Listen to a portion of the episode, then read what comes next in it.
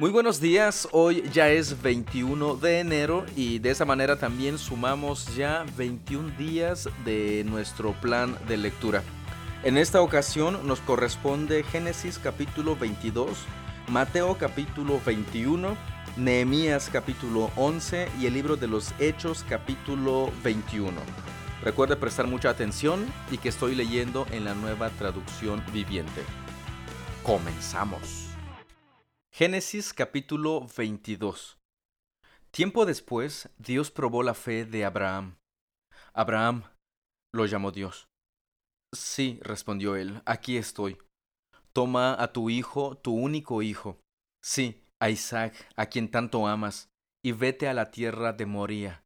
Allí lo sacrificarás como ofrenda quemada sobre uno de los montes, uno que yo te mostraré. A la mañana siguiente, Abraham se levantó temprano, ensilló su burro y llevó con él a dos de sus siervos junto con su hijo Isaac. Después cortó leña para el fuego de la ofrenda y salió hacia el lugar que Dios le había indicado. Al tercer día de viaje, Abraham levantó la vista y vio el lugar a la distancia. Quédense aquí con el burro, dijo Abraham a los siervos. El muchacho y yo seguiremos un poco más adelante. Allí adoraremos y volveremos enseguida. Entonces Abraham puso la leña para la ofrenda sobre los hombros de Isaac, mientras que él llevó el fuego y el cuchillo. Mientras caminaban juntos, Isaac se dio vuelta y le dijo a Abraham, Padre. Sí, hijo mío, contestó Abraham. Tenemos el fuego y la leña, dijo el muchacho. Pero ¿dónde está el cordero para la ofrenda quemada? Dios proveerá un cordero para la ofrenda quemada, hijo mío, contestó Abraham.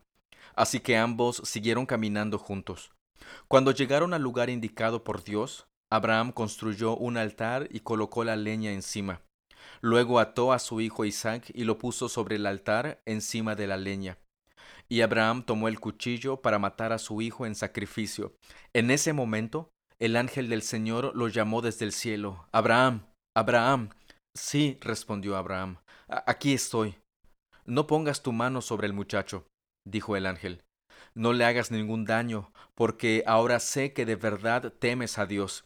No me has negado ni siquiera a tu hijo, tu único hijo. Entonces Abraham levantó los ojos y vio un carnero que estaba enredado por los cuernos en un matorral. Así que tomó el carnero y lo sacrificó como ofrenda quemada en lugar de su hijo. Abraham llamó a aquel lugar Yahvé Jireh, que significa el Señor proveerá. Hasta el día de hoy, la gente todavía usa ese nombre como proverbio. En el monte del Señor será provisto.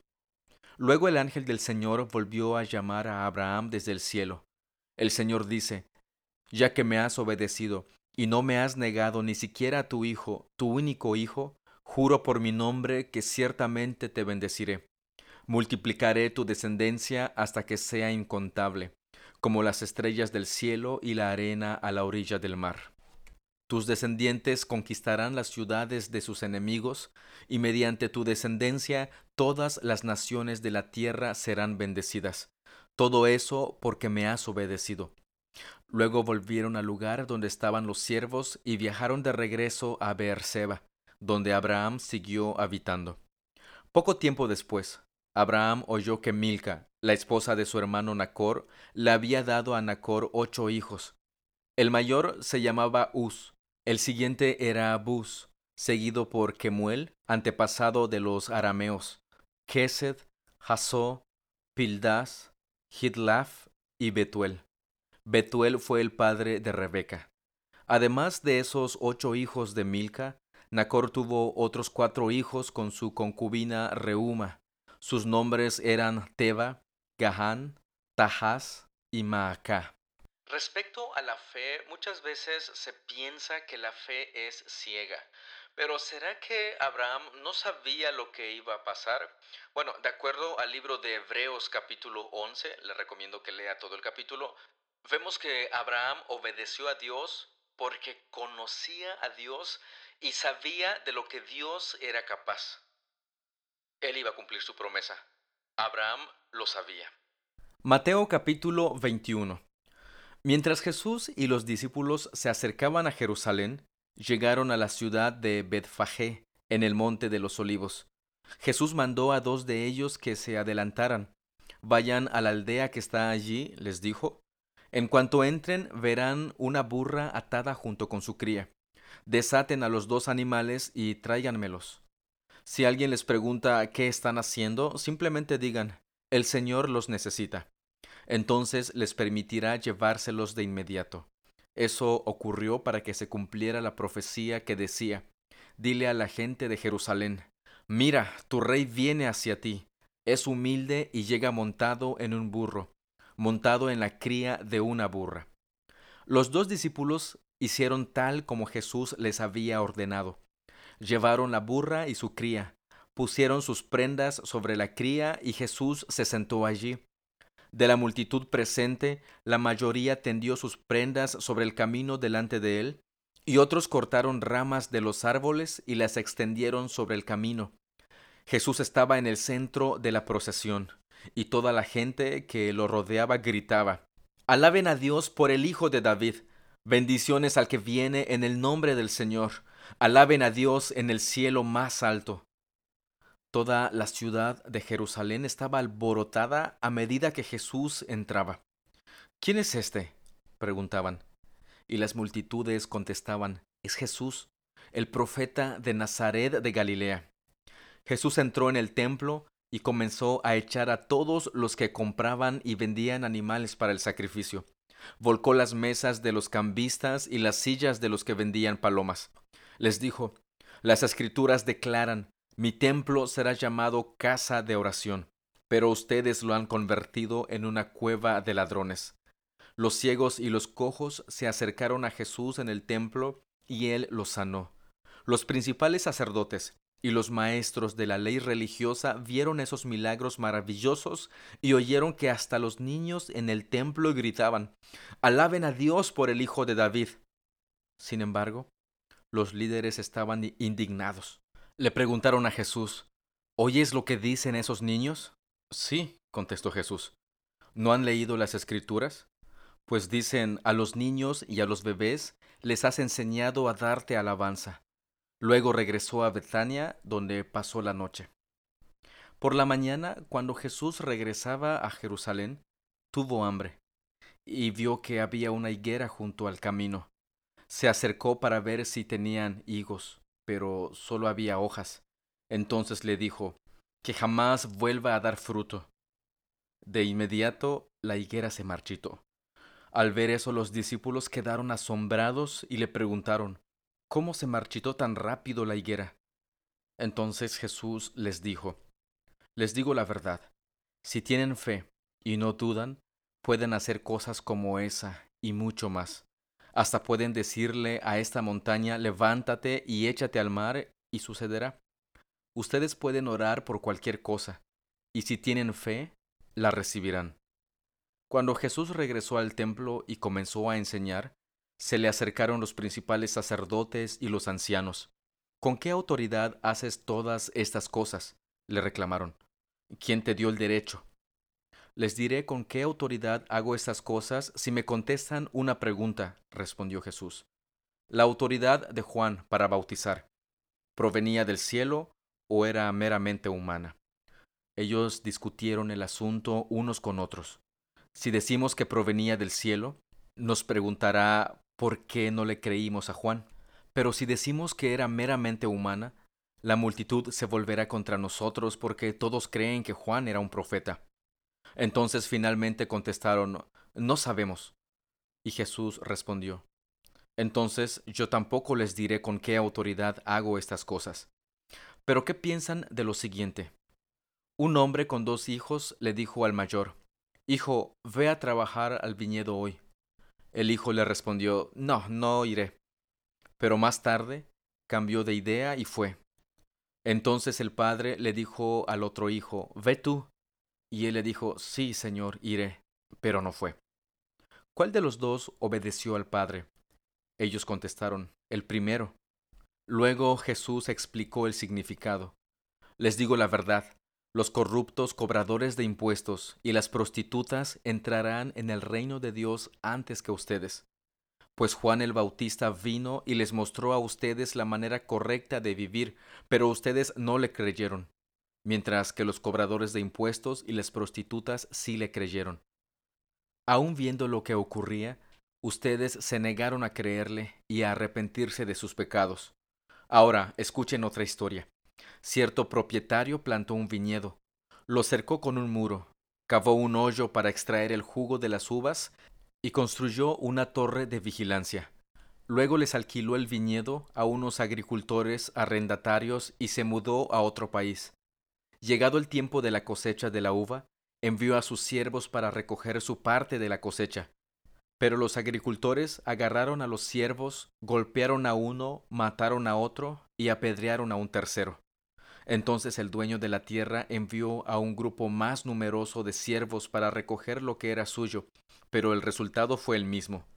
Finalmente, el dueño envió a su propio hijo porque pensó sin duda respetarán a mi hijo. Sin embargo, cuando los agricultores vieron que venía el hijo, se dijeron unos a otros, Aquí viene el heredero de esta propiedad. Vamos, matémoslo y nos quedaremos con la propiedad. Entonces lo agarraron, lo arrastraron fuera del viñedo y lo asesinaron. Jesús preguntó, Cuando el dueño del viñedo regrese, ¿qué les parece que hará con esos agricultores? Los líderes religiosos contestaron, A los hombres malvados les dará una muerte horrible, y alquilará el viñedo a otros que le darán su porción después de cada cosecha. Entonces Jesús les preguntó, ¿Nunca leyeron en las Escrituras? La piedra que los constructores rechazaron ahora se ha convertido en la piedra principal. Esto es obra del Señor, y es maravilloso verlo. Les digo que a ustedes se les quitará el reino de Dios y se le dará a una nación que producirá el fruto esperado. Cualquiera que tropiece con esa piedra se hará pedazos, y la piedra aplastará a quienes les caiga encima. Cuando los principales sacerdotes y los fariseos oyeron esa parábola, se dieron cuenta de que contaba esa historia en contra de ellos, pues ellos eran los agricultores malvados. Querían arrestarlo, pero tenían miedo de las multitudes, que consideraban que Jesús era un profeta. Note por favor que los sacerdotes, los fariseos, se dieron cuenta de que Jesús estaba hablando en contra de ellos. Y en vez de ellos reconocer su culpa, arrepentirse de lo que estaban haciendo, pues estaban haciendo exactamente lo que Jesús les había narrado por medio de estas parábolas. Querían matarle y procurarían matarle y finalmente lo lograrían. Nehemías capítulo 11 Los jefes del pueblo vivían en Jerusalén, la ciudad santa. Mediante los sorteos sagrados eligieron a una décima parte del pueblo de otras ciudades de Judá y de Benjamín para que vivieran allí también, mientras que el resto siguió viviendo donde estaba. Y el pueblo elogiaba a todos los que se ofrecían para reubicarse en Jerusalén. La siguiente es una lista de los nombres de los funcionarios provinciales que fueron a vivir a Jerusalén. La mayoría del pueblo, de los sacerdotes, de los levitas, de los sirvientes del templo y de los descendientes de los sirvientes de Salomón, siguieron viviendo en sus propias casas en las diversas ciudades de Judá. Pero algunos de los de Judá y de Benjamín repoblaron Jerusalén. De la tribu de Judá, Ataías, hijo de Usías, hijo de Zacarías, hijo de Amarías, hijo de Cefatías, hijo de Mahalaleel, de la familia de Fares. También Maaseías, hijo de Baruch, hijo de Col José, hijo de Hazaías, hijo de Adaías, hijo de Joyarib, hijo de Zacarías, de la familia de Sela. Fueron 468 descendientes de Fares los que se establecieron en Jerusalén, todos ellos hombres excepcionales. De la tribu de Benjamín, Salú, hijo de Mesulam, hijo de Joed, hijo de Pedaías, hijo de Colaías, hijo de Maaseías, hijo de Itiel, hijo de Jesaías. Después de él estaban Gabaí y Salaí, en total 928 parientes. El funcionario principal de ellos era Joel, hijo de Sicri, y su asistente era Judá, hijo de Senúa, el segundo en autoridad de la ciudad. De los sacerdotes, Jedaías, hijo de Joyarib, Jaquín, y Seraías, hijo de Hilcías, hijo de Mesulam, hijo de Sadoc, hijo de Merayot, hijo de Aitob, que era el supervisor del templo de Dios.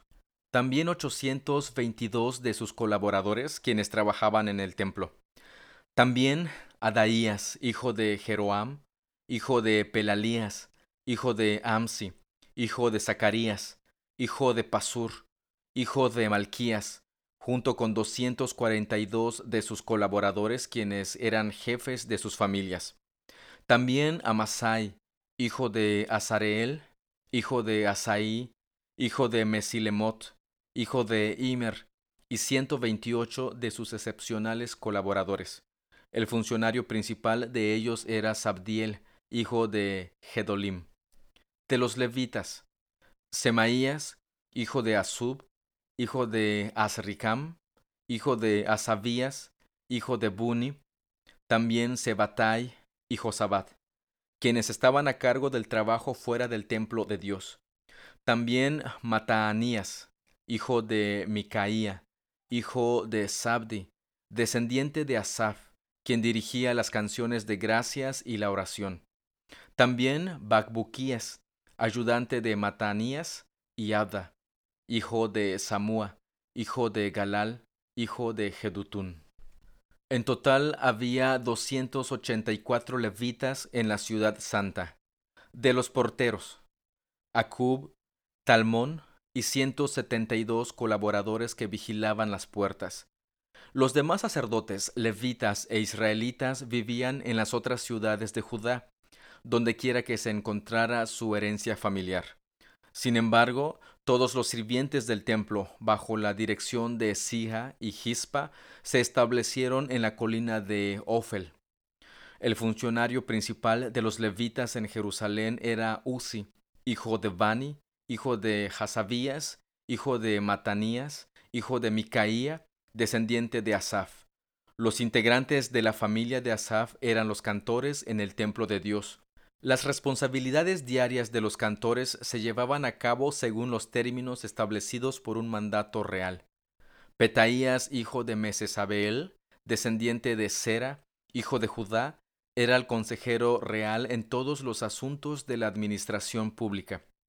En cuanto a las aldeas vecinas con sus campos abiertos, parte de la gente de Judá vivía en Kiriat Arba y sus asentamientos, en Dibón y sus asentamientos, y en Jecapseel y sus aldeas. También residían en Jesúa, Molada, Bet Pelet, Hazar Sual, Beerseba y sus asentamientos, Ciclag y Mecona y sus asentamientos. También vivían en en Rimón, Sora, Harmut, Sanoa y Adulam y sus aldeas vecinas. También vivían en Laquis y sus campos aledaños y en Aseca y sus aldeas cercanas. De manera que el pueblo de Judá vivía desde Beerseba en el sur hasta el valle de Ginom. Parte de la gente de Benjamín vivía en Jeba, Migmas, Ahía y Betel y sus asentamientos. También vivían en Anatot, Nob, Ananías, Azor, Ramá, Gitaim, Hadid, Seboim, Nebalat, Lod, Ono y el valle de los artesanos. Algunos de los levitas que residían en Judá fueron enviados a vivir con la tribu de Benjamín. Pues al parecer parte del compromiso que habían firmado era mudarse a Jerusalén. Al menos algunos de los habitantes de otros lugares que no era Jerusalén, obviamente. ¿Qué otras observaciones puede usted hacer sobre este texto? ¿Y qué preguntas también pueden surgir? Hechos capítulo 21 Después de despedirnos de los ancianos de Éfeso, navegamos directamente a la isla de Cos al día siguiente llegamos a Rodas y luego fuimos a Pátara. Allí abordamos un barco que iba a Fenicia. Divisamos la isla de Chipre, la pasamos por nuestra izquierda y llegamos al puerto de Tiro en Siria, donde el barco tenía que descargar. Desembarcamos, encontramos a los creyentes del lugar y nos quedamos con ellos una semana. Estos creyentes profetizaron por medio del Espíritu Santo que Pablo no debía seguir a Jerusalén. Cuando regresamos al barco al final de esa semana, toda la congregación, incluidos las mujeres y los niños, salieron de la ciudad y nos acompañaron a la orilla del mar. Allí nos arrodillamos, oramos y nos despedimos. Luego abordamos el barco y ellos volvieron a casa. Después de dejar Tiro, la siguiente parada fue Tolemaída, donde saludamos a los hermanos y nos quedamos un día. Al día siguiente, continuamos hasta Cesarea y nos quedamos en la casa de Felipe el Evangelista, uno de los siete hombres que habían sido elegidos para distribuir los alimentos. Tenía cuatro hijas solteras, que habían recibido el don de profecía. Varios días después llegó de Judea un hombre llamado Ágabo, quien también tenía el don de profecía. Se acercó, tomó el cinturón de Pablo y se ató los pies y las manos. Luego dijo, El Espíritu Santo declara, de esta forma será atado el dueño de este cinturón por los líderes judíos en Jerusalén y entregado a los gentiles. Cuando lo oímos, tanto nosotros como los creyentes del lugar le suplicamos a Pablo que no fuera a Jerusalén. Pero él dijo, ¿Por qué todo este llanto? Me parte en el corazón. Yo estoy dispuesto no solo a ser encarcelado en Jerusalén, sino incluso a morir por el Señor Jesús. Al ver que era imposible convencerlo, nos dimos por vencidos y dijimos, que se haga la voluntad del Señor. Después de esto, Empacamos nuestras cosas y salimos hacia Jerusalén. Algunos creyentes de Cesarea nos acompañaron y nos llevaron a la casa de Mnasón, un hombre originario de Chipre, y uno de los primeros creyentes. Cuando llegamos, los hermanos de Jerusalén nos dieron una calurosa bienvenida. Al día siguiente, Pablo fue con nosotros para encontrarnos con Santiago, y todos los ancianos de la iglesia de Jerusalén estaban presentes. Después de saludarlos, Pablo dio un informe detallado de las cosas que Dios había realizado entre los gentiles mediante su ministerio. Después de oírlo, alabaron a Dios. Luego dijeron, Tú sabes, querido hermano, cuántos miles de judíos también han creído y todos ellos siguen muy en serio la ley de Moisés. Pero se les ha dicho a los creyentes judíos de aquí, de Jerusalén, que tú enseñas a todos los judíos que viven entre los gentiles que abandonen la ley de Moisés. Ellos han oído que les enseñas que no circunciden a sus hijos, ni que practiquen otras costumbres judías. ¿Qué debemos hacer? Seguramente se van a enterar de tu llegada. Queremos que hagas lo siguiente. Hay entre nosotros cuatro hombres que han cumplido su voto. Acompáñalos al templo y participa con ellos en la ceremonia de purificación y paga tú los gastos para que se rapen la cabeza según el ritual judío. Entonces todos sabrán que los rumores son falsos y que tú mismo cumples las leyes judías. En cuanto a los creyentes gentiles, ellos deben hacer lo que ya les dijimos en una carta, abstenerse de comer alimentos ofrecidos a ídolos, de consumir sangre o la carne de animales estrangulados y de la inmoralidad sexual. Así que al día siguiente Pablo fue al templo con los otros hombres. Ya comenzado el ritual de la purificación, anunció públicamente la fecha en que se cumpliría el tiempo de los votos y se ofrecerían sacrificios por cada uno de los hombres. Cuando estaban por cumplirse los siete días del voto, unos judíos de la provincia de Asia vinieron a Pablo en el templo e incitaron a una turba en su contra. Lo agarraron mientras gritaban, Hombres de Israel, ayúdenos. Este es el hombre que predica en contra de nuestro pueblo en todas partes y les dice a todos que desobedezcan las leyes judías. Habla en contra del templo y hasta profana este lugar santo llevando gentiles adentro. Pues más temprano ese mismo día lo habían visto en la ciudad con Trófimo, un gentil de Éfeso, y supusieron que Pablo lo había llevado al templo. Toda la ciudad fue estremecida por estas acusaciones y se desencadenó un gran disturbio agarraron a Pablo y lo arrastraron fuera del templo e inmediatamente cerraron las puertas detrás de él. Cuando estaban a punto de matarlo, le llegó al comandante del regimiento romano la noticia de que toda Jerusalén estaba alborotada. De inmediato, el comandante llamó a sus soldados y oficiales y corrió entre la multitud. Cuando la turba vio que venían el comandante y las tropas, dejaron de golpear a Pablo. Luego el comandante lo arrestó y ordenó que lo sujetaran con dos cadenas. Le preguntó a la multitud quién era él y qué había hecho. Unos gritaban una cosa y otros otra. Como no pudo averiguar la verdad entre todo el alboroto y la confusión, ordenó que llevaran a Pablo a la fortaleza.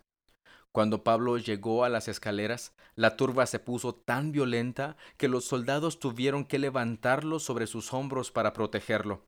Y la multitud seguía gritando desde atrás, Mátenlo, mátenlo. Cuando estaban por llevarlo adentro, Pablo le dijo al comandante, ¿Puedo hablar con usted? ¿Hablas griego? Le preguntó el comandante sorprendido. ¿No eres tú el egipcio que encabezó una rebelión hace un tiempo y llevó al desierto a cuatro mil miembros del grupo llamado los asesinos? No, contestó Pablo. Soy judío y ciudadano de Tarso de Cilicia, que es una ciudad importante. Por favor, permítame hablar con esta gente. El comandante estuvo de acuerdo. Entonces Pablo se puso de pie en las escaleras e hizo señas para pedir silencio.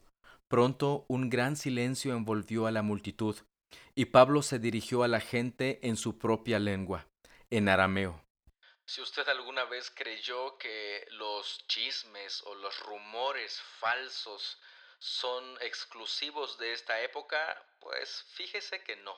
Aquí acabamos de leer lo que causó un falso rumor.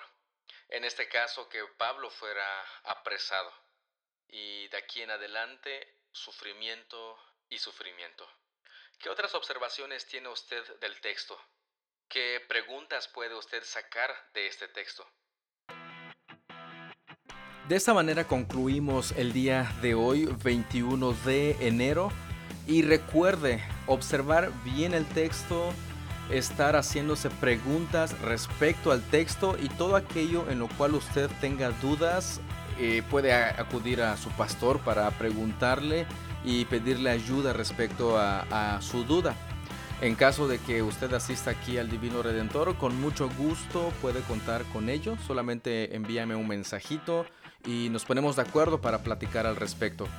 De otra forma, acuda con su pastor. Es lo mejor que usted puede hacer. Pues muchas gracias por escuchar este audio. Muchas gracias por acompañarnos hasta aquí, que ya son 21 días. Sí, 21 días de lectura bíblica. Estamos a muy poco de cumplir un mes y ya finalmente estamos brincando la semana en que los propósitos de Año Nuevo se olvidan y esperemos en Dios que podamos cumplir este propósito de leer toda la Biblia en un año, pero no solamente leer, hacernos preguntas respecto al texto, meditar en el texto, estudiar el texto y de esta manera crecer en el conocimiento del Evangelio de la gracia de nuestro Dios. Pues muchas gracias por su tiempo, muchas gracias por su atención. Dios los bendiga un montón, seguimos en contacto Cuídese, cuídese, cuídese y no olvide leer su Biblia y pedirle la dirección del Espíritu Santo para que usted pueda entender lo que el Evangelio de nuestro Señor tiene para nosotros. Hasta luego, nos estamos escuchando el día de mañana.